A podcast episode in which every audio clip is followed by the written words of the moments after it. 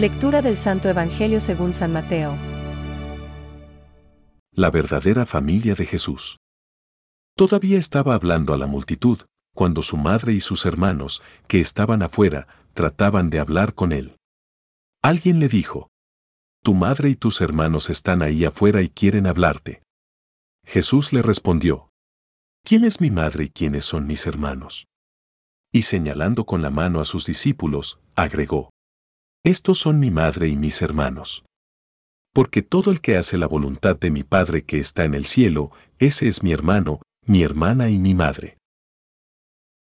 Es palabra de Dios. Te alabamos Señor.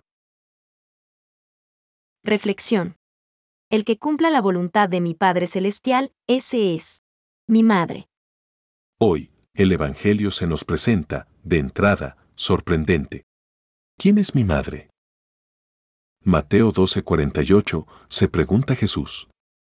Parece que el Señor tenga una actitud despectiva hacia María. No es así. Lo que Jesús quiere dejar claro aquí es que ante sus ojos, ojos de Dios, el valor decisivo de la persona no reside en el hecho de la carne y de la sangre, sino en la disposición espiritual de acogida de la voluntad de Dios.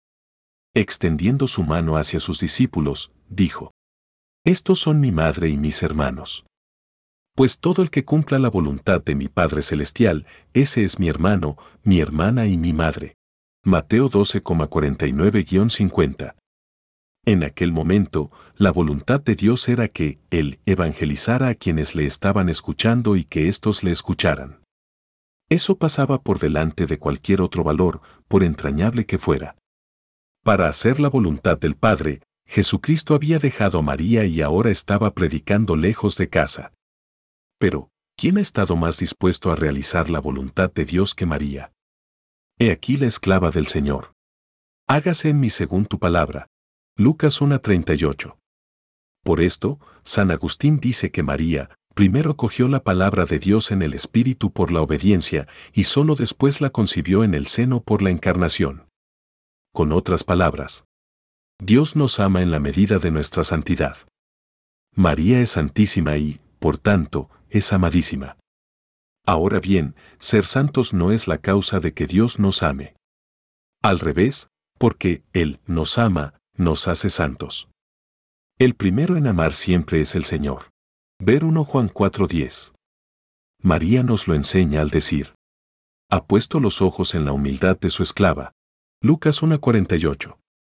A los ojos de Dios somos pequeños. Pero Él quiere engrandecernos, santificarnos. Pensamientos para el Evangelio de hoy. Cualquier cosa que me dé la mano de mi Señor la aceptaré con alegría, sumisión y amor. Tu santa voluntad es mi quietud.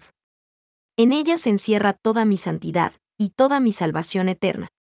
Ya que cumplir la voluntad de Dios es la mayor gloria. Santa Faustina Kowalska. Debemos aprender a confiar más en la divina providencia y pedirle a Dios la fuerza para salir de nosotros mismos y adecuar nuestra voluntad a la suya. Benedicto XVI. Hacerse discípulo de Jesús es aceptar la invitación a pertenecer a la familia de Dios. A vivir en conformidad con su manera de vivir. El que cumpla la voluntad de mi Padre Celestial, este es mi hermano, mi hermana y mi madre. Mateo 12:49. Catecismo de la Iglesia Católica, número 2.233.